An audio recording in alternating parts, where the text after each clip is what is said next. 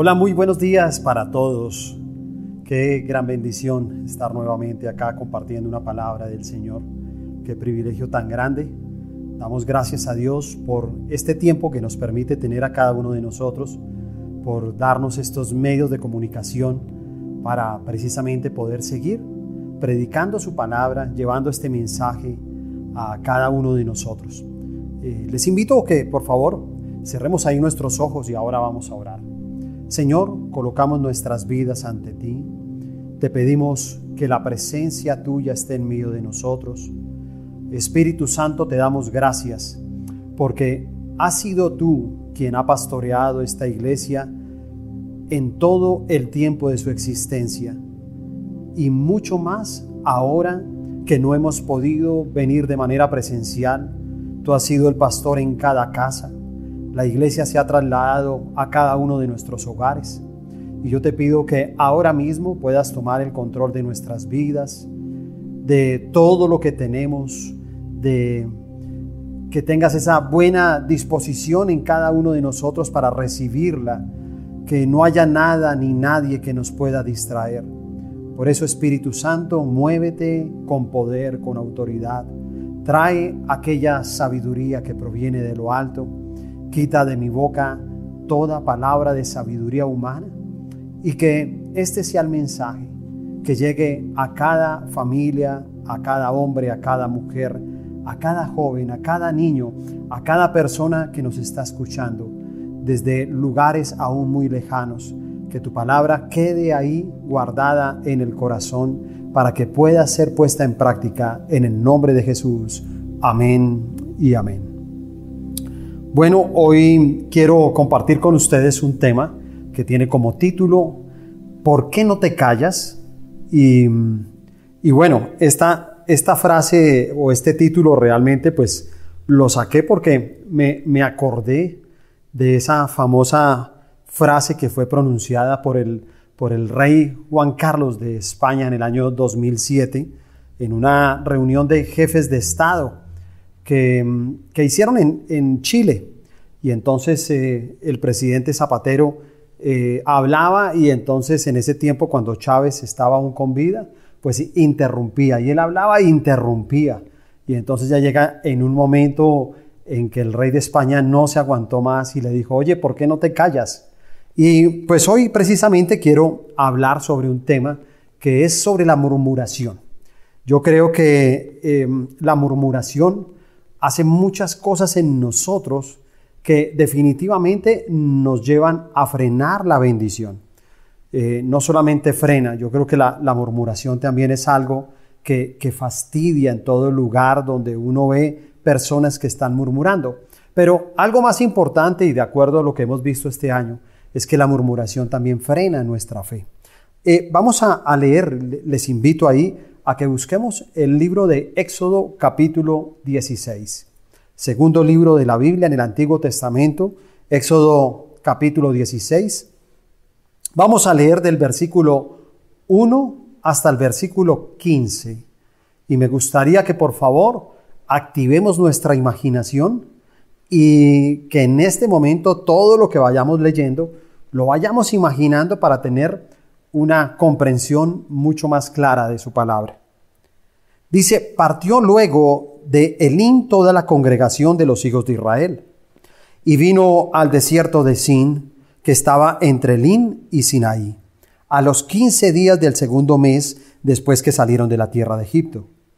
Y toda la congregación de los hijos de Israel murmuró contra Moisés y Aarón en el desierto y les decían los hijos de Israel, ojalá hubiéramos muerto por mano de Jehová en la tierra de Egipto, cuando nos sentábamos a las ollas de carne, cuando comíamos pan hasta saciarnos, pues nos habéis sacado a este desierto para matar de hambre a toda esta multitud. Y Jehová dijo a Moisés, He aquí, yo os haré llover pan del cielo, y el pueblo saldrá y recogerá diariamente la porción de un día, para que yo lo pruebe si anda en mi ley o no. Mas en el sexto día prepararán para guardar el doble de lo que suelen recoger cada día. Entonces dijeron a Moisés y Aarón y a todos los hijos de Israel, en la tarde sabréis que Jehová os ha sacado de la tierra de Egipto, y a la mañana veréis la gloria de Jehová, porque él ha oído vuestras murmuraciones contra Jehová. Porque, ¿Por qué nosotros, qué somos para que vosotros murmuréis contra nosotros? Dijo también Moisés, Jehová os dará en la tarde carne para comer, y en la mañana pan hasta saciaros porque Jehová ha oído vuestras murmuraciones con que habéis murmurado contra él. Porque nosotros, ¿qué somos? Vuestras murmuraciones no son contra nosotros, sino contra Jehová. Y dijo Moisés a Aarón, di a toda la congregación de los hijos de Israel, acercaos a la presencia de Jehová, porque él ha oído vuestras murmuraciones. Y hablando Aarón a toda la congregación de los hijos de Israel, miraron hacia el desierto, y aquí la gloria de Jehová apareció en la nube. Y Jehová habló a Moisés diciendo, Yo he oído las murmuraciones de los hijos de Israel. Háblales diciendo, Al caer la tarde comeréis carne, y por la mañana os saciaréis de pan, y sabréis que yo soy Jehová vuestro Dios y venida la tarde, subieron codornices que cubrieron el campamento, y por la mañana descendió rocío en derredor del campamento. Y cuando el rocío cesó de descender, he aquí sobre la faz del desierto una cosa menuda, redonda, menuda como una escarcha sobre la tierra.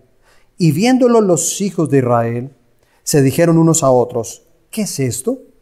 Porque no sabían qué era. Entonces Moisés les dijo, es el pan que Jehová os da para comer. Amén. Bueno, las, las murmuraciones han, han sido fieles compañeras en el diario vivir de muchas personas. Las murmuraciones nacen casi siempre como del inconformismo o de la envidia que precisamente se le tienen a otras personas. Y mirando un, un, ejemplo de lo que es la murmuración, se habla de una iglesia donde llegó un pastor nuevo. Y entonces este pastor llega y un día hace una reunión. Y luego de la reunión, una de las asistentes de la iglesia va y le cuenta a otras señoras y le dicen, sí, saben, ese pastor allá en la reunión sacó a su esposa, la trató mal y, la sacó de la reunión. Y yo vi cuando esa señora salió con un afán entonces el pastor se entera de todo esto y entonces él lo que hace es aclarar también con ese grupo de señoras. Y le dice, mire, yo las he reunido para aclarar sobre lo que esta señora les ha contado sobre mi vida. Y dice, en primer lugar, yo la verdad nunca trataría mal a una persona en, una reunión ni fuera de ella. En, en segundo lugar, yo quiero decirles que yo no soy casado. Por lo tanto, nunca mi esposa estuvo en ese lugar ni fue sacada de ese lugar. Así que la murmuración trabaja de esa manera. Y entonces la gente lo que hace es inventar cosas, porque la murmuración va más allá de la realidad. La murmuración es como ciega. La murmuración hace mucho daño en cualquier lugar donde tú quieras colocar a la murmuración. Coloca la murmuración en una iglesia y esa iglesia se puede acabar. Mm, tengo un concepto propio sobre la murmuración y yo digo que la murmuración es como el cáncer en una iglesia. Es el cáncer realmente de pronto en, en una empresa. Es el cáncer en una familia. O sea, ¿cuántas personas pueden llegar a ser destruidas simplemente por la murmuración?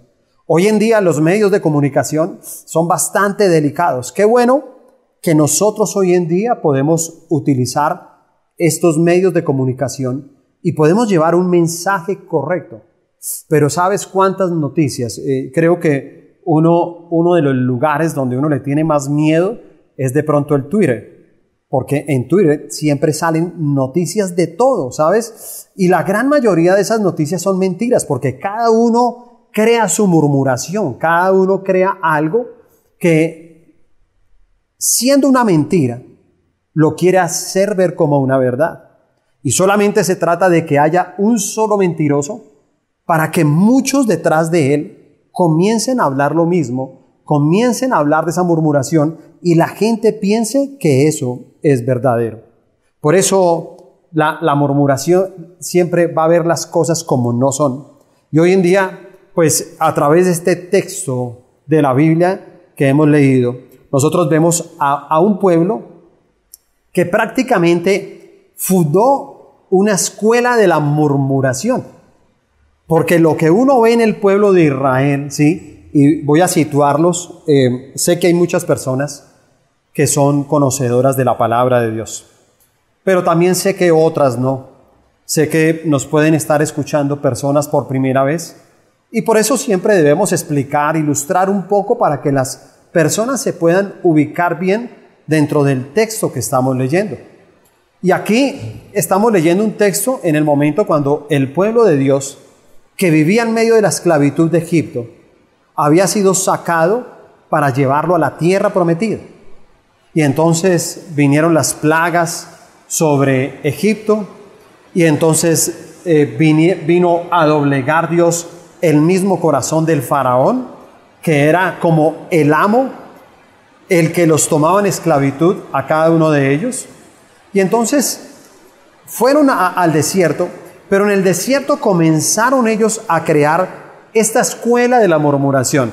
Y digo una escuela porque realmente fueron durante muchos años que se dedicaron precisamente a murmurar.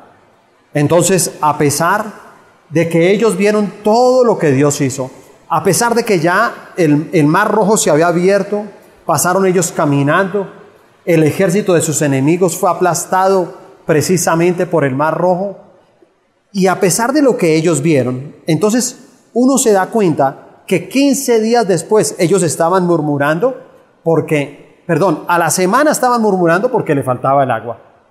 A los 15 días de estar en el desierto comenzaron a, murmurar porque les faltaba, les faltaba el pan. El Señor les dio el agua, el Señor les dio el pan.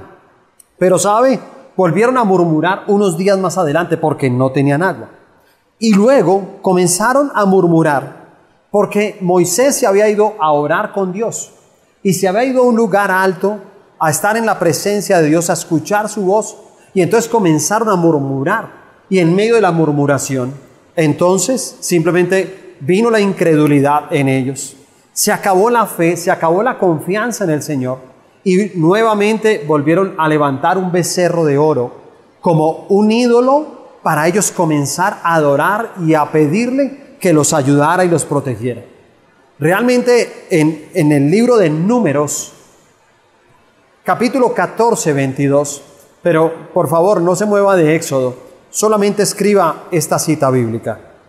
Números 14, 22 dice, todos los que vieron mi gloria y mis señales que he hecho en Egipto y en el desierto, y me han tentado ya diez veces y no han oído mi voz. Entre el libro de Éxodo y el libro de Números puede uno encontrar las diez veces que el pueblo comenzó a murmurar a través del tiempo en contra de Dios. Y esta debe ser como una escuela también para nosotros, para que no caigamos en el mismo error.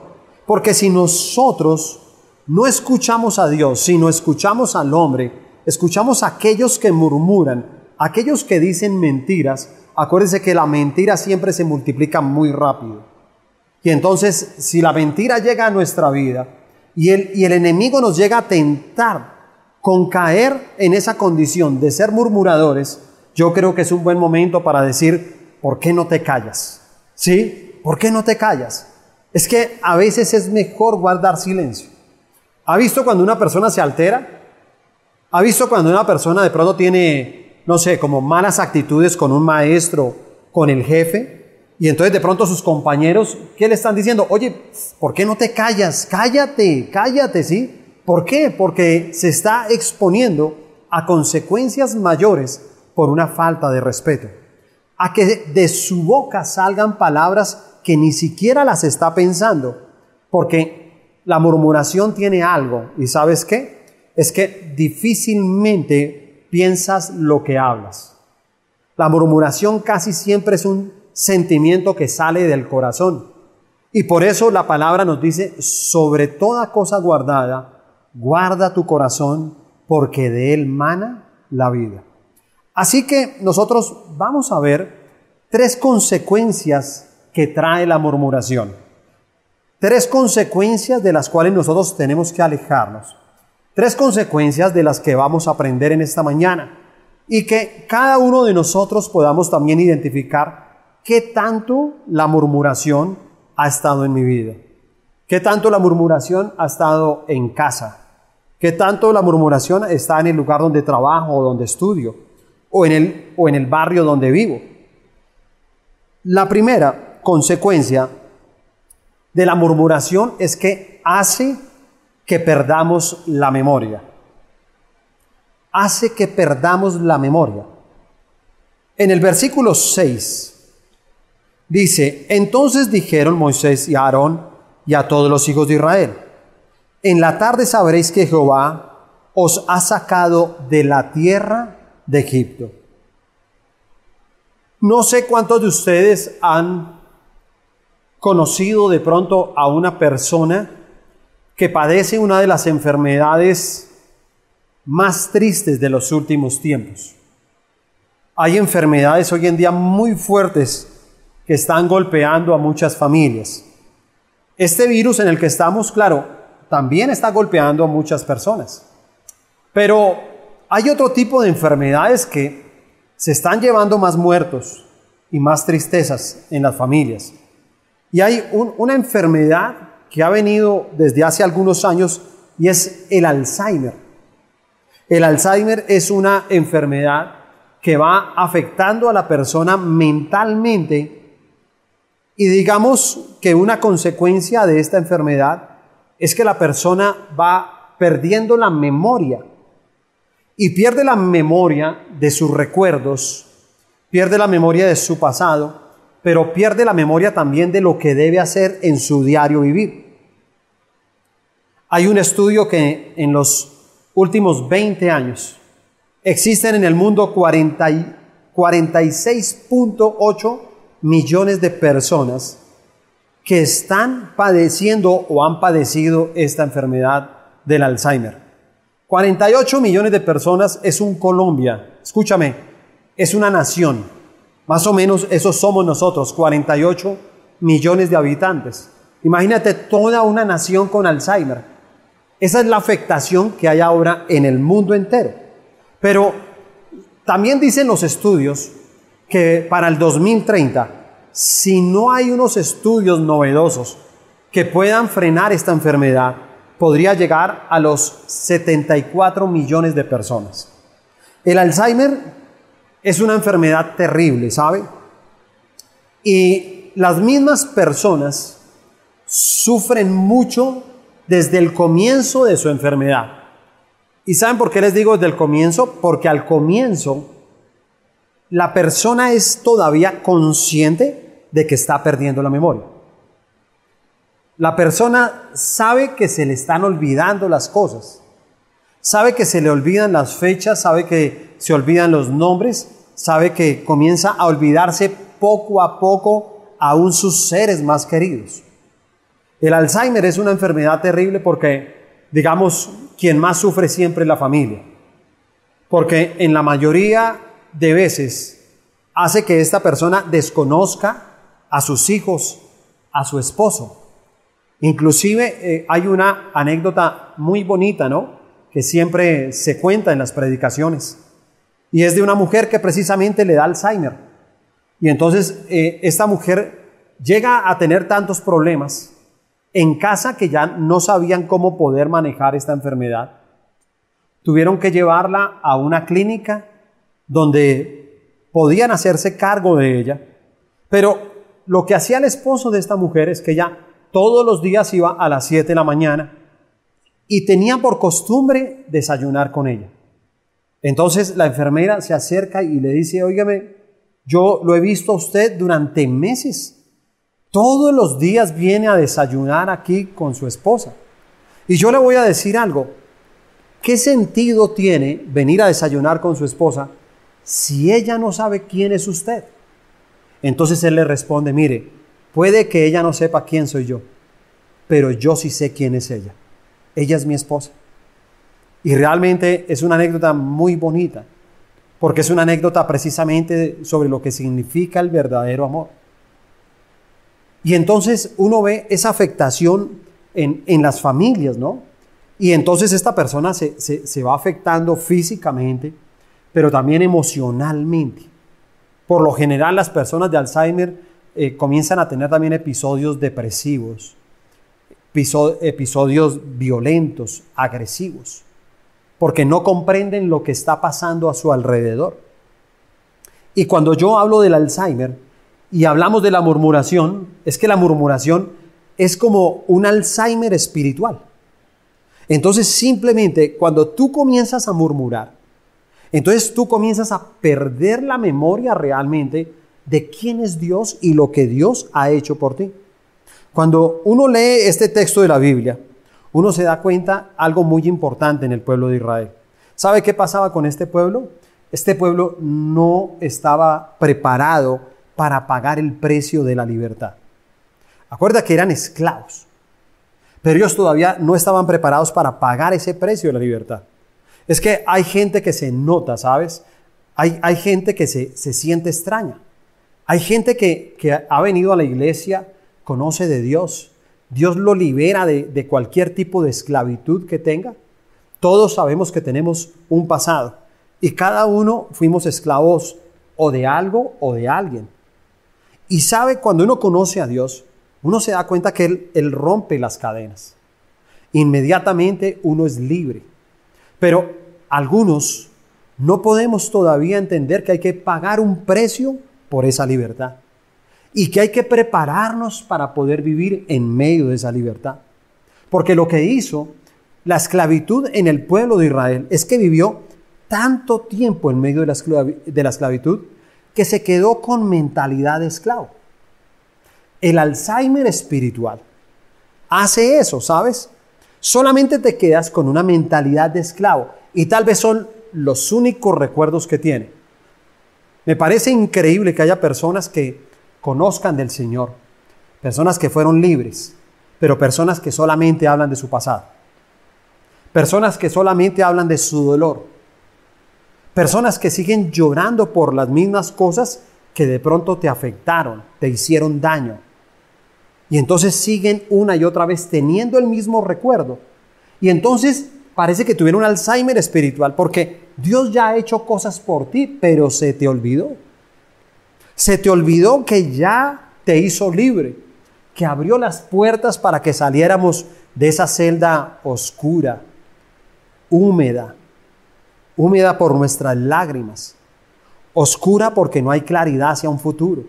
Y en algún momento Escuchamos cómo esa puerta se abre y salimos y comenzamos a vivir con una alegría. Yo, yo no me puedo imaginar, como les dije ahora cuando estábamos leyendo, yo les decía, óyeme, ¿qué tal si imaginamos lo que vamos leyendo? Pero imagínate la vida de los esclavos, todos los días hacían lo mismo, lo mismo, lo mismo, lo mismo. Dice que el pueblo estuvo esclavizado más o menos 350 años. 350 años que la gente hacía exactamente lo mismo todos los días. Era una rutina su vida, porque todo el que es esclavo tiene esa rutina. Dese cuenta que si alguien es esclavo del vicio del cigarrillo, todos los días, y, hay gente que dice así, ¿no? Dice, uy, yo llevo 25 años fumando. Sí, y eso, ¿y cuánto fumas? No, yo me fumo un paquete diario. Y algunas veces lo dicen como con un orgullo, pero escúchame, estás siendo esclavo de eso. Lo peor es que esa esclavitud puede llegar a acabar con tu propia vida puede acabar con tu vida. Entonces el Señor como que los saca de esa esclavitud. Yo no me imagino cuando ellos cruzaron el Mar Rojo, cuando vieron que el ejército de sus enemigos estaba siendo aplastado, llevado ahí por las corrientes de las aguas del Mar Rojo. Y entonces, cuando ellos ven todo eso, yo me imagino la alegría, la libertad. Y, Moisés comenzó, tranquilos, se pueden sentar. Oye, ¿podemos ir hasta acá? Claro que pueden ir. Es que acuérdame, los esclavos Escúchame, ¿sabes qué tienen los esclavos? Eh, los esclavos tienen una parte y es que pierden como su parte humana. Y entonces con el tiempo se vuelven tan víctimas que ya no tienen una voluntad para resistir. Por eso, ¿has visto una persona que dice que no puede dejar algo? ¿Has visto a alguien que dice que no puede dejar a una persona? ¿Has visto eh, a, alguien que dice no puedo dejar este vicio? No, no puedo dejar las mentiras. Yo, yo no puedo quitar este rencor de mi corazón. ¿Has escuchado personas? Sabes, son personas esclavas. Pero ya parece que su parte humana se acostumbró precisamente a ser un esclavo. Y ahora él no se puede resistir a esa esclavitud. Se acostumbró, es simplemente su mentalidad. Increíble lo que ellos vieron. Y lo digo increíble porque en, la historia que va en la Biblia, pues realmente este pueblo fue testigo de unos milagros increíbles. Porque Moisés reunía al pueblo y decía, mira, Dios les va a liberar. Sí, no, sí, voy a hablar con el faraón. Entonces iba a hablar y el faraón decía, no los voy a dejar ir. Y cuando el faraón decía que no los iba a dejar, entonces venía una plaga. Y ellos venían que, veían que la plaga destruía todo lo que era del pueblo de Egipto. Mira, las plagas destruyeron los sembrados y, y destruyeron el ganado del pueblo de Egipto. Pero Israel, el pueblo de Israel también tenía su propio ganado, tenía algunos sembrados para su sustento. Y sabe, el ganado de ellos y los sembrados de ellos no, no eran víctimas precisamente de esas plagas. Ellos comenzaron a ver esos milagros. Vieron el milagro, bueno, la, la última plaga, que es cuando viene el ángel de la muerte, y precisamente mueren todos los primogénitos de cada familia, incluyendo el primogénito del faraón, que fue ya lo que rompió su corazón. Si ves, rompió su corazón. Algunas veces creemos eh, y decimos, óyeme, esa palabra que está también en Éxodo 20, y dice que, que Dios es un Dios celoso. Y toda persona que le falla a Dios, un pecado puede ir hasta la tercera y cuarta generación. O sea, nuestros errores van a caer precisamente sobre nuestras generaciones. Y pueden caer sobre tres, cuatro generaciones. Hay personas que dicen que es injusto, pero date cuenta que es muchas veces lo que tiene que llegar a tocar el corazón de un padre, de una madre, para que puedan enderezar su vida. Si, si mucha gente sabe que la maldición recae sobre nuestros hijos y no hacen nada y no cambian nada, muchos le echan la culpa a sus hijos de su comportamiento, del estilo de vida que tienen, de su rebeldía, de su silencio, de, de pronto de su mala educación de pronto de ser un mal estudiante, pero nunca se examinen. Oye, ¿no tendré algo que ver yo? Y esto mismo le parecía a, a, este pueblo. Esto mismo fue lo que vieron cuando precisamente muere el hijo mayor del faraón. Y cuando muere el primogénito, el faraón estalla a llorar y dice, váyasen, está bien, váyasen, y los libera. Y entonces comienzan a ver que se van con todo, se van con sus familias, se van con sus pertenencias, se van con su ganado, con la comida que tenían, lograron sacar todas sus pertenencias, se fueron, los persigue el ejército, cruzan el mar rojo, todo lo ven. Y insisto, comienzan a ver todas esas maravillas, pero increíble que fueron testigos de todo el poder de Dios, pero también comenzaron a sufrir de esa amnesia espiritual. Comenzaron a perder la memoria. Se les olvidó todo lo que vieron. Y entonces comenzaron simplemente a murmurar. Qué feo nosotros caer en la tentación de la murmuración. Qué feo nosotros no, no recordar lo que Dios ha hecho en cada uno de nosotros y hasta dónde nos ha traído. Esa es una de las grandes preguntas que siempre hacen las personas. Dicen, pastor, ¿cómo, cómo sostenerse? ¿Cómo poder uno seguir firme? ¿Cómo no desfallecer? ¿Cómo no llegar a caer uno nuevamente después de haber conocido a Dios? Y la respuesta ha sido la misma. Nunca te olvides de dónde te sacó el Señor. Nunca te olvides. Jamás lo olvides. Recuérdalo todos los días. Levántate todos los días y piensa cómo, cómo era tu vida antes de conocer. Y cada uno de nosotros tenemos memoria, ¿cierto? Y cada uno de nosotros tenemos esas, esos, momentos y esos recuerdos donde decíamos, Dios mío, ¿cómo era mi vida, no? ¿Cómo yo era de vacío?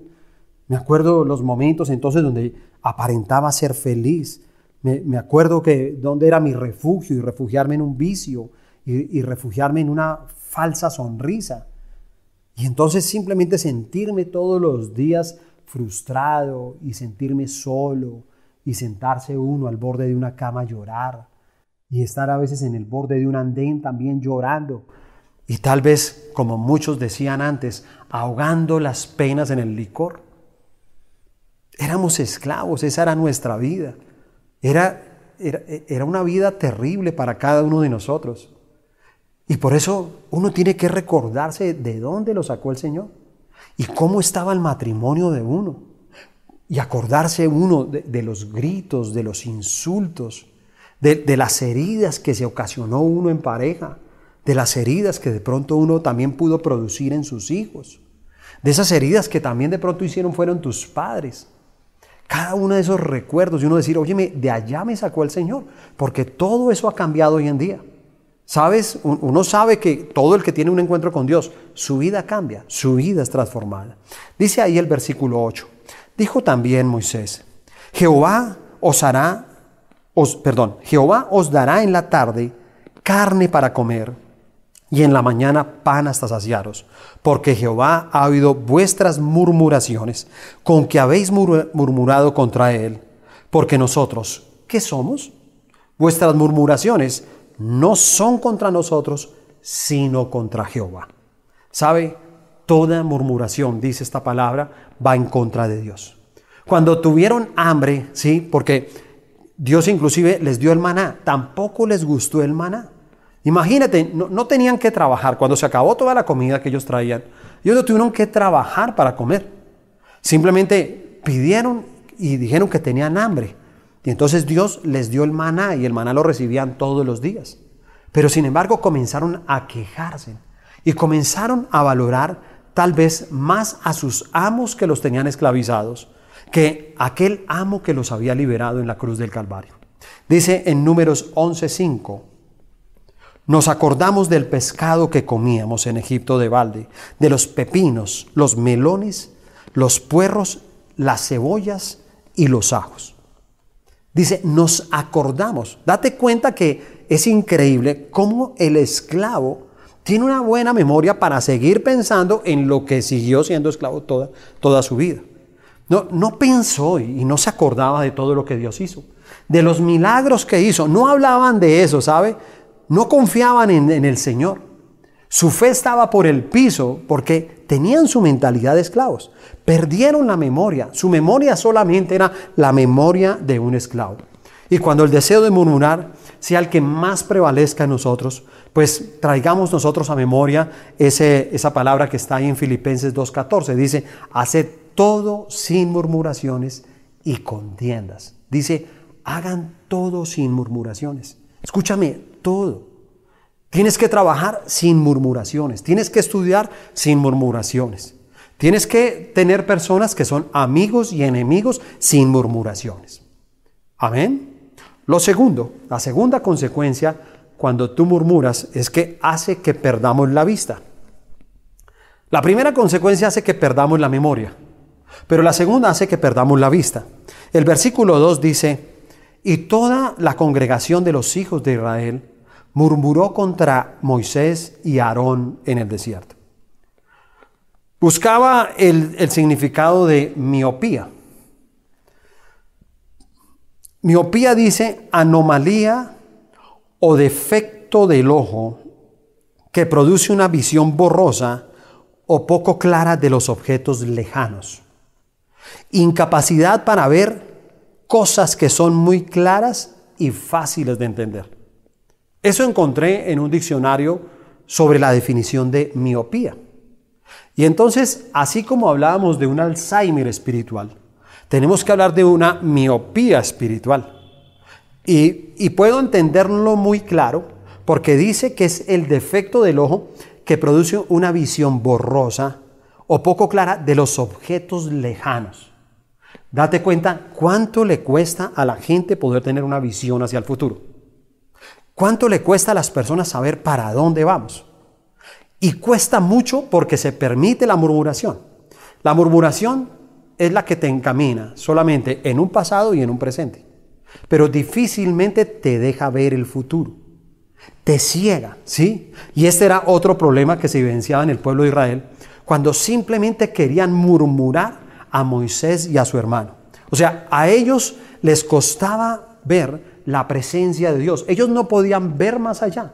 Ellos no sabían que todo lo que estaba sucediendo en este momento en sus vidas era por Dios, pero que también a esa tierra prometida, esa que les prometió Dios, ellos no podían tener la visión para ver su tierra.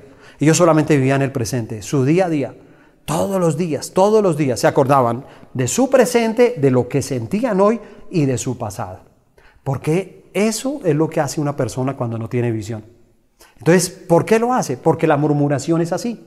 La murmuración es aquella persona que se levanta todos los días a pensar qué va a hacer hoy, cómo va a solucionar el hoy.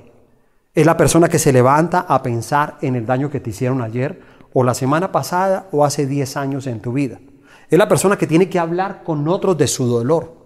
Y cuando una persona habla constantemente de esta manera, esta, e, e, esta persona no puede tener una visión clara de su futuro.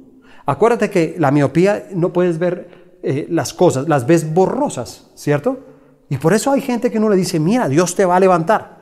Y, y hay, gente, yo, yo, lo puedo percibir como pastor, porque uno, uno, uno anima, ¿sí? uno motiva a las personas, porque sabemos muy bien lo que Dios nos va a dar en el futuro. Y tenemos esa fe y nos aferramos a ella.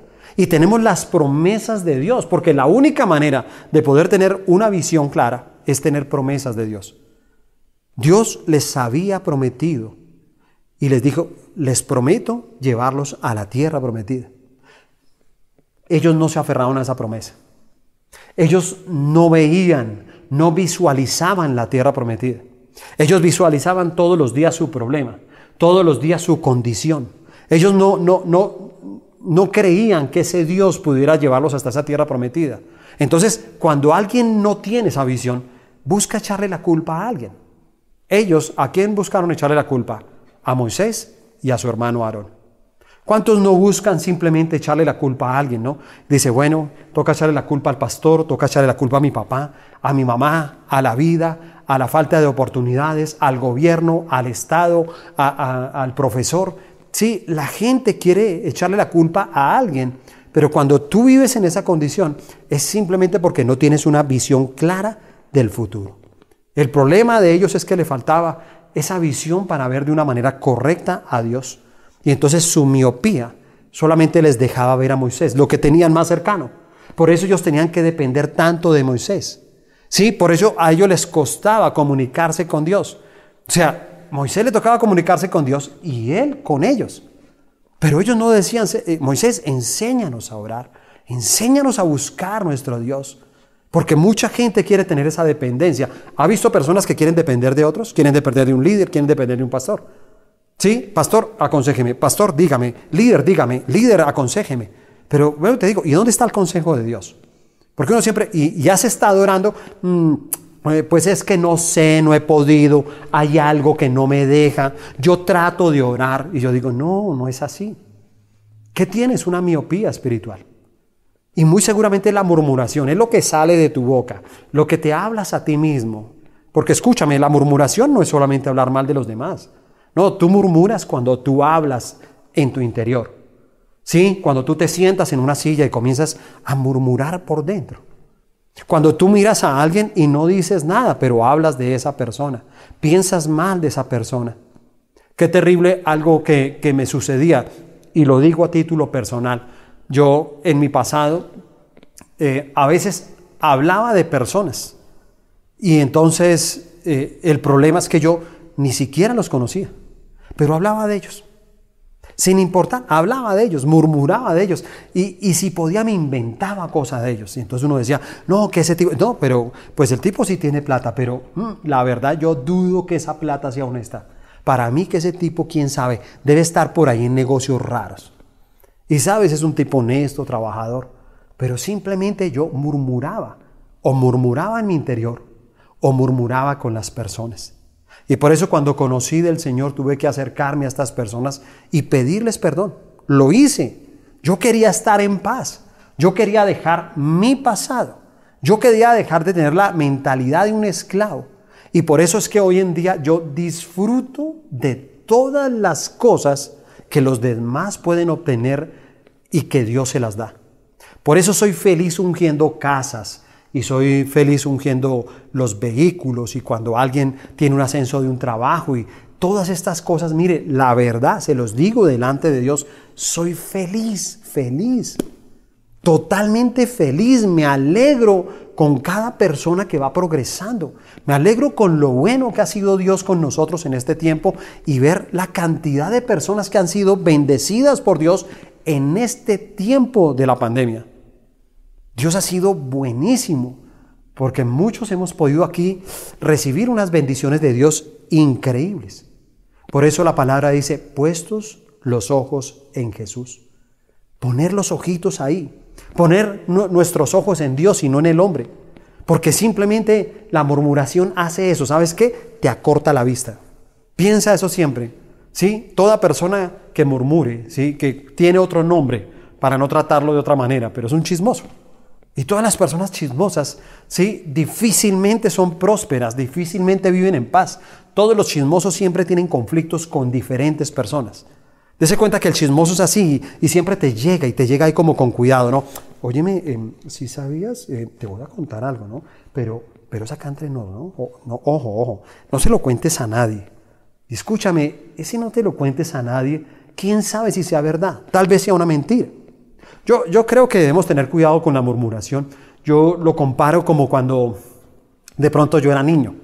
Y cuando yo era niño, eh, pues todo niño a veces tenemos una etapa de ser cansón. Y entonces cuando yo era niño yo comenzaba yo, no sé, tenía algún capricho y entonces uno algún capricho y uno comenzaba por toda la casa.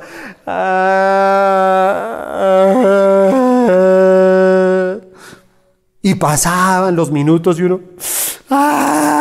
Y entonces la mamá se iba por allá para el patio y uno le llegaba allá al patio. ¡Ah! Y la mamá le decía, a ver, a ver, váyase por allá, si va a llorar, llore por allá, ¿sí? Y uno seguía detrás, ¡ah! y llore detrás de ella, ¿sí? Hasta que la mamá llegaba y siempre me acuerdo que me decía, óigame, ¿quiere que le dé motivos para que llore? Porque si quiere, le doy motivos para que llore. Y uno seguía ahí todo, ya, hasta que, claro, sacaba mi mamá una correa y me daba duro. Entonces yo de ahí aprendí una lección, ¿sabe? Y aprendí una lección que es la misma lección que podemos tener con Dios. A veces nosotros lloramos por nada. Y entonces Dios tiene que con su vara permitir darnos algo por lo que verdaderamente nosotros tengamos que llorar. Ojo con eso. Ojo con eso, porque hay gente que se queja de todo. O sea, hay gente que puede ser feliz y no quiere ser feliz. Hay gente que tiene todo para ser feliz, pero se niega a ser feliz porque simplemente llegaron a murmurar y la murmuración no deja ver su felicidad, lo que Dios tiene para su futuro. Primera de Corintios 10:10 dice, ni murmuréis como algunos de ellos murmuraron y perecieron por el destructor. Te lo repito, ni murmuréis como algunos de ellos murmuraron y perecieron por el destructor. La falta de visión nos lleva a perder de vista lo que Dios nos ha dado a nosotros como bendición. Eso fue lo que le pasó a ellos. ¿Sí se dan cuenta? Ellos tenían el maná y en algún momento después del maná dijeron, no, estamos cansados del maná, queremos carne, queremos carne. ¿Y sabe qué dijo Dios? En esa lectura usted lo puede encontrar. En el libro de números usted puede encontrar esa lectura llega y dice que precisamente Dios llegó y dijo, mire, no van a tener carne un día, ni cinco días, ni 20 días. Van a tener carne un mes, todos los días. Y dice que entonces precisamente vinieron los cuervos, ¿sí? Pero detrás de los cuervos había gran cantidad. Decía que quedaban cuervos extendidos por kilómetros. La gente podía, eh, volaban muy bajo y la gente los podía atrapar y dice que en kilómetros quedaban precisamente los cuervos. Y la gente cogía y amontonaba los cuervos y comía y comía. Y comieron tanto cuervo que vino una plaga y trajo una mortandad y murieron muchas personas. Ten cuidado, porque de todas maneras tienes que entender que Dios da a veces lo que nosotros le pedimos. ¿Ok? hay, hay un salmo, el Salmo 106, versículo 15, dice, les dio lo que pidieron, mas envió mortandad sobre ellos. Dios a veces te concede peticiones Esos que murmuran, a veces Dios les concede sus peticiones, pero después tienen que asumir las consecuencias. Por eso hay gente que se pregunta, y hay gente que llega y dice, óyeme, pero yo le pedí esto a Dios, Dios me lo concedió. Si Dios me lo concedió, ¿por qué esto salió mal? Yo no entiendo. Entonces Dios no me hubiera dado nada. Entonces Dios no me hubiera concedido esto que yo le pedí. Pero escúchame, ni siquiera una pedido de oración. No, era que tú murmurabas, era que tú te quejabas, era que tú le decías, estoy cansado de estar solo y necesito esta persona y estoy cansado de este trabajo y necesito entonces hacer este, este negocio. Y, y tú mismo te metiste en algo porque lo pediste, porque murmuraste y no tuviste la visión correcta para entender el propósito de Dios en tu vida. Y termino con esto, lo tercero. La tercera consecuencia de la murmuración hace que perdamos la fe. En una pierdes la memoria, en una pierdes la vista y en otra pierdes la fe. Escúchame, pierdes la fe. Y dice el versículo 9, y dijo Moisés a Aarón, di a toda la congregación de los hijos de Israel, acercaos a la presencia de Jehová, porque él ha oído vuestras murmuraciones. Las murmuraciones revelan el pecado, la desconfianza, la incredulidad precisamente de las personas. Porque todo lo contrario a la fe es la incredulidad. El pueblo de Israel pasaron por muchas dificultades, pero las dificultades no fue las que los llevaron a ellos a que fuera un pueblo lleno de murmuración y de queja. Sí, realmente el problema de ellos fue la incredulidad. Ellos no tenían fe, porque la murmuración te lleva a eso, ¿sabes? Lo peor que puede hacer una persona cuando está enferma, ¿sabes? Y, este es un consejo que yo les doy. Mira, cuando te den un dictamen médico a ti de alguna cirugía, de algún tratamiento, de alguna enfermedad que puedas tener en algún momento, yo te voy a decir algo. Ten mucho cuidado qué haces con eso. Porque hay personas que son profesionales en contarle a todo el mundo. Entonces comienzan, imagínate que el médico me dijo esto y no sé qué, y me han dicho que esa enfermedad no solamente afecta a esto, sino que también afecta a esto otro. Y entonces eh, estuve mirando en internet, escúchame, ojo, porque en internet también hay muchas mentiras. Y no son mentiras de estos médicos, son mentiras que Satanás ha plasmado ahí para que tú murmures, para que tú hables y te vuelvas incrédulo. Entonces llores, ¿sí me entiendes? Y comiences a llorar. Y Señor, ¿y ahora qué va a pasar? ¿Sí? Mira, ¿cuántas personas están en angustia o llenos de temor por el COVID? ¿Cuántas personas no lloran? No, Dios mío, y que me dio, y que le dio a este, y comienzan a llorar y desesperados. Óyeme, cuando lloras y te desesperas, estás siendo incrédulo. Si eres incrédulo es porque ya comenzaste a murmurar. Comenzaste a dejar de creer en el Señor. Desconfías que tu vida esté en las manos de Él. Entonces perdiste la fe. 2020, el año de la fe. Perdiste la fe. Te alejaste de la fe. Algo que no podemos perder es la fe, la confianza, aún de las cosas que pueden pasar. Yo te voy a decir algo. Está la vida y la muerte, pero ambos están en las manos del Señor. Si el Señor nos da un día más de vida, que sea de bendición. Y si el Señor dice que es el momento de irnos con Él, será el momento de bendición. Lo importante es que tú estés muy bien con Él, porque muchos le temerán a la muerte. ¿Por qué? Porque saben que se van a condenar, porque saben que llevan una vida de pecado y que no están bien. Así que ten mucho cuidado con eso, porque simplemente eso hace la murmuración. Y entonces ellos llegaban una y otra vez a la incredulidad. Y veían cómo, imagínate, todos los días caía el maná. Todos los días caía el maná. En las mañanas caía el maná. Y ellos recogían el maná, lo preparaban, lo molían, lo cocinaban. El sabor era rico al paladar. Y lo veían todos los días. Escúchame, todos los días. No era de vez en cuando, todos los días. La palabra dice que el vestido y el calzado de ellos nunca se destruyó durante todos los años que estuvieron en el desierto. Y era un milagro ver todos los días eso. Y ellos lo podían ver, pero sin embargo al poquito tiempo ya estaban siendo incrédulos.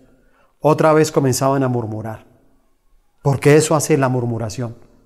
La murmuración te aleja de la fe. Y entonces en, sus mentes no, no había la posibilidad de que Dios fuera suficiente para sostenerlos precisamente en todo lo que ellos necesitaban. Y una muestra de eso es que cuando a ellos les faltaba algo, inmediatamente al otro día ya estaban murmurando. No, no dejaban ni siquiera un día, no, el día que se les acababa el agua, ya por la tarde o al otro día ya estaban murmurando. Entonces, mientras que Dios hacía milagros, ellos no, Dios es bueno, lo alababan, le cantaban, oraban, le daban gracias. Pero sabes qué? Apenas no tenían algo, apenas se acababa el alimento, apenas no tenían agua, comenzaban a murmurar y nuevamente comenzaban a quejarse. Eran incrédulos, no tenían la fe, a pesar de todo lo que vieron sus ojos. A veces con frecuencia nosotros somos invadidos de, de temores, hermano. Y esos temores llegan a nuestros pensamientos. Y después de los pensamientos, entonces comenzamos a tener también malos presentimientos. ¿Sí ves? Porque la, la, falta de fe es que la gente llega y dice, yo presiento que, que, me van a quitar la casa, yo presiento que me van a echar del trabajo, ay, yo presiento que me van a robar. Pues claro, porque ya tú estás indefenso, estás solo, ya no estás con Dios. Perdiste la confianza, se te olvidó de dónde te sacó Él un día. Entonces cuando llegamos al desierto de la vida, es cuando Dios precisamente prueba el tamaño de nuestra fe. Escúchame, es en el desierto. Él siempre nos va a llevar a un desierto, tenlo por seguro. Yo difícilmente eh, he visto cristianos que no tengamos que pasar por el desierto. Todos tenemos que pasar, no vivir en el desierto. Escúchame, no vivir. Porque si tú llevas mucho tiempo en el desierto, tienes que examinarte porque hay algo incorrecto. Pero nosotros pasamos por el desierto. ¿Sabes para qué? Para que sea probada nuestra fe. La incredulidad lo que hace es golpear la fe, afecta la fe. Entonces por eso el desierto siempre estará relacionado con las pruebas que pasamos cada uno de nosotros. Diferentes pruebas. A veces somos probados en el hogar, a veces somos probados en la integridad, en la honestidad, a veces somos probados en el respeto, en nuestra parte moral, en nuestra parte financiera. Somos probados para ver dónde está nuestra fe. Y por eso en diferentes etapas de nuestra vida estamos, está Dios colocando pruebas para someternos a esa fe que Él quiere que cada uno de nosotros tengamos. Dice ahí el versículo 20, mira, mira esto tan importante. Dice, mas ellos no obedecieron a Moisés, sino que algunos dejaron de ello para el otro día y crió gusanos y hedió y se enojó contra ellos Moisés. ¿Sabe? Dios quiso que ellos pudieran ver la fe a diario. Tanto así que al comienzo, cuando comenzó a caer el maná, ellos comenzaron a amontonar. O sea, Moisés les decía, mira, solamente pueden tomar el maná. Y hay un solo día que deben de tomar el doble del maná y no se va a dañar. Es el sábado porque eh, seis días recogerás el maná y el séptimo descansarás. Dios siempre ha apartado algo de nosotros. Dios siempre ha guardado ese día para que se lo dediquemos a Él, para que no trabajemos, para que no pensemos en nada. ¿Sí? Por eso estamos hoy acá recibiendo una palabra.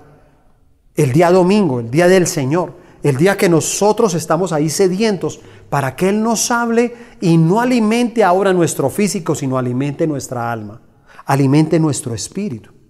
Entonces, simplemente Él dijo, todos los días van a comer del maná. Pero no lo guarden. Intentaron guardarlo. ¿Y sabe qué? Dice precisamente que se criaron gusanos y hedió. O sea, el olor era insoportable. Insoportable. ¿Has visto cuando algo está dañado? ¿Has visto cuando guardas algo en la nevera y se daña? ¿Has, visto cuando uno destapa algún frasco, algo, y, y lo que está por dentro está podrido? El olor es terrible. Así era. ¿Sabes por qué? Porque el Señor nos sostiene todos los días. Escúchame, la oración del Padre nuestro tiene una parte donde dice, danos el pan nuestro de cada día. El pan nuestro de cada día, dánoslo hoy. Lo hacía en el Antiguo Testamento, lo sigue haciendo ahora. Dios nos sustenta día a día. Tal vez tú no te das cuenta. Algunos dicen, no, a mí me pagan mensual, quincenal. No, Dios te sustenta todos los días. Todo lo que necesitamos tú y yo está a diario. Y Él está midiendo nuestra fe a diario y nosotros no podemos hacer que se aparte nuestra fe. No te apartes de la fe. No permitas que el enemigo venga precisamente a ponerte ese, esa incredulidad en tu corazón a través de la murmuración. Al contrario, cuando vengan las circunstancias difíciles, aferrarnos a nuestra fe y creer que ese Dios nos va a sacar de esa dificultad. Así que cuando usted se ha tentado en su vida por la murmuración, yo te doy un consejo, métete a orar, métete a orar. Y cuando tú estés orando, tú mismo te puedes regañar a ti mismo y tú mismo te debes de decir, ¿por qué no te callas? Es el momento de callarnos, es el momento de guardar silencio, es el momento así como en ese tiempo el que el, rey Juan Carlos eh, cayó a, Chávez a sí mismo. Porque hay gente que dice sandeces, y eso era lo que estaba hablando este hombre, ¿no? Eh, fascistas, no sé qué, ¿sí? Interrumpía toda hora. Lo que destilaba de su boca era odio. Lo que había en su corazón. Por eso, mira las consecuencias que tuvo que asumir. Porque la murmuración hace eso. Y date cuenta que no se piensa para hablar, sino se habla con el corazón. Así que esa es la murmuración. Y que cada uno de nosotros, cuando venga esa murmuración, tengamos que decirle, ¿por qué no te callas? ¿Sí? Y si tenemos que decirle eso a, quienes nos rodean, hay que decírselo, ¿no? Porque cuando venga la murmuración y usted esté con amigos y dice, oye, que me contar, oye, ¿por qué no te callas? Y si están en pareja, no, amor, y tengo como miedo, ¿qué tal nos echen del trabajo? Óyeme, ¿por qué no te callas? No vamos a perder nuestro trabajo. ¿Sí? Y cada vez que te sientas ¿por qué no te callas? Todo lo que venga negativo a tu vida, todo lo que quieras murmurar contigo mismo, ahí es el momento que tienes que recordar esta palabra y decir, ¿por qué?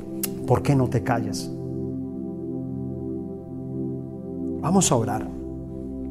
Señor, te damos gracias por este tiempo, por tu palabra. Hemos visto cómo el pueblo de Dios fue sacado de la esclavitud para ser llevados a la tierra prometida. Y para romper todas las cadenas de esclavitud, tuvieron que pasar por plagas, comenzaron a mirar los milagros de Dios, milagros impresionantes, donde Dios guardó todo lo que tenía el pueblo de Israel. Guardó su economía, guardó su familia, guardó su integridad y puso fin a más de 350 años de esclavitud. Y fueron testigos de cada una de las plagas y vieron que Dios hablaba y Moisés le comunicaba al pueblo lo que iba a pasar. Pero el pueblo de Dios nunca fue afectado. Y aún cuando salieron ya de Egipto, el corazón del faraón se enfureció y quiso ir a matarlos, a acabar con los que eran sus esclavos, del dolor, del rencor que tenía en su corazón. Pero entonces el Señor abre el mar rojo, pasan ellos caminando y cuando el ejército comienza a atravesarlo, las corrientes de agua se llevan a todas esas personas. Y comienzan ellos a experimentar su libertad. Comienzan ellos a experimentar que no, ahora no tienen que pedir permiso. Ahora no tienen que mirando, estar mirando al piso todo el tiempo, porque todo el que es esclavo, no sé si usted se ha dado cuenta, pero siempre su mirada es al piso. Sus ojos difícilmente miran a una persona a los ojos, porque algo o alguien los esclavizó.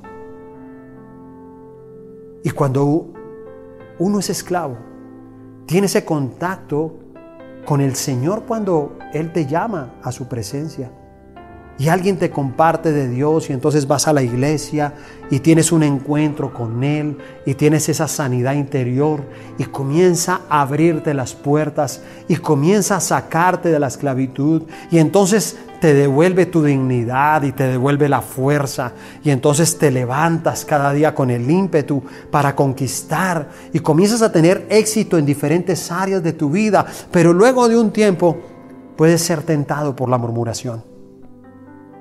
Y entonces ahí es cuando tú tienes que entender que si viene la murmuración a tu vida, te tienes que callar. Tienes que guardar silencio. Porque si murmuras, entonces la murmuración trae consecuencias a tu vida. Y la primera consecuencia es que pierdes la memoria y te olvidas de dónde te sacó Dios y te olvida que Dios ya una vez te sanó y que ya Dios una vez te dio la oportunidad y que ya Dios una vez te restauró y que Dios una vez ya te perdonó y te sacó de todo el estado de culpabilidad que tenías, tal vez por los errores y los pecados también que hemos cometido. Y nos olvidamos de un pasado. Y entonces comenzamos a tener como ese Alzheimer espiritual que tanto nos hace daño primero a nosotros mismos, pero también después a todos los que nos rodean comenzamos a lastimarlos, a dañarlos, a infectarlos con nuestra murmuración. Porque la murmuración hace eso. Hace que perdamos también la visión. Y entonces nos pasa lo de la miopía, pero es una miopía espiritual que no te permite tener una visión clara de tu futuro. No puedes mirar más allá del día, no puedes mirar más allá de la circunstancia que estás viviendo actualmente. Pero te tienes que levantar, tienes que pedirle al Señor y decir, claro, esto lo he perdido. Porque si eres consciente de eso, pídele hoy al Señor.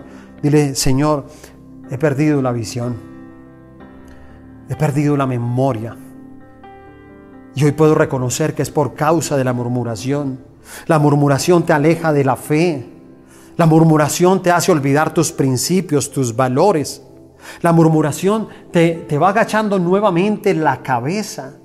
La murmuración hace que nuevamente te sientas triste, frustrado, fracasado, confundido, porque no estás seguro de lo que va a pasar contigo.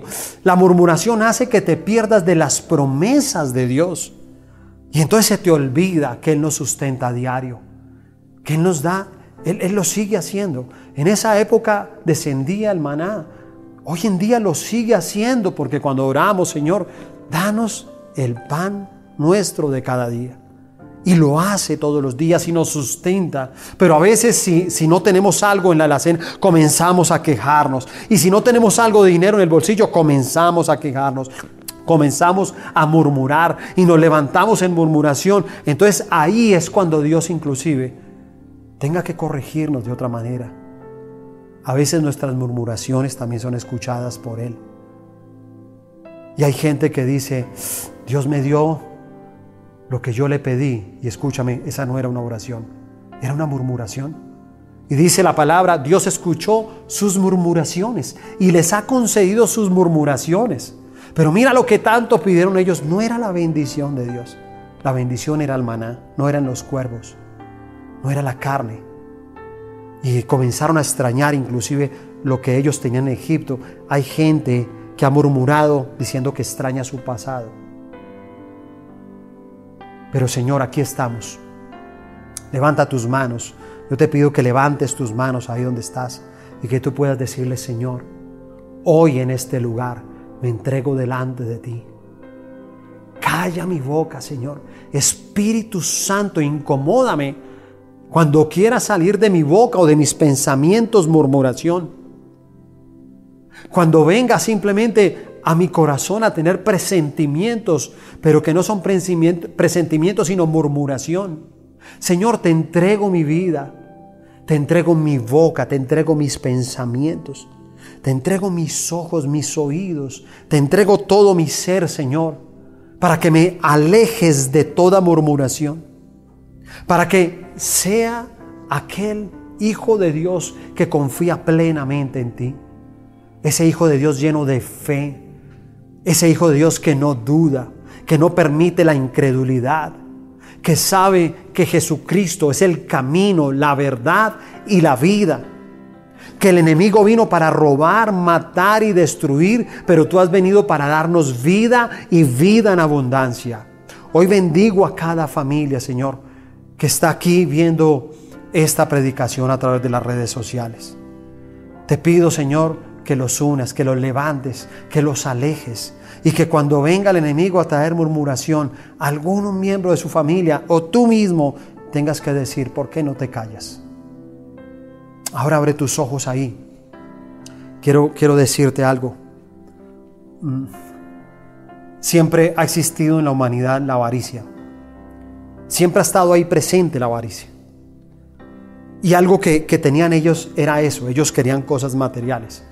Ellos querían agua, ellos querían vestido, ellos querían carne. Siempre queremos más. Dios nos da, pero queremos más. Y entonces inclusive ellos lo que hicieron, date cuenta que en un momento guardaron el maná. Y por eso al otro día el maná estaba podrido.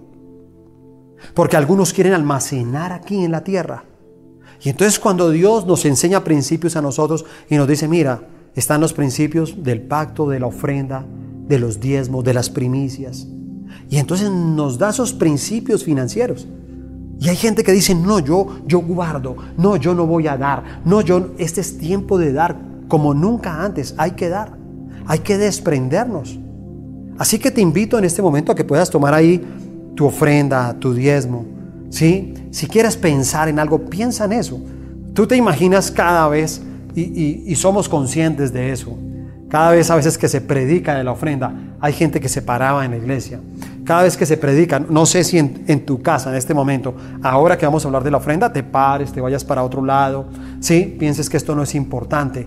Claro, porque cuando tú te alejas es porque ya comenzaste a murmurar por dentro.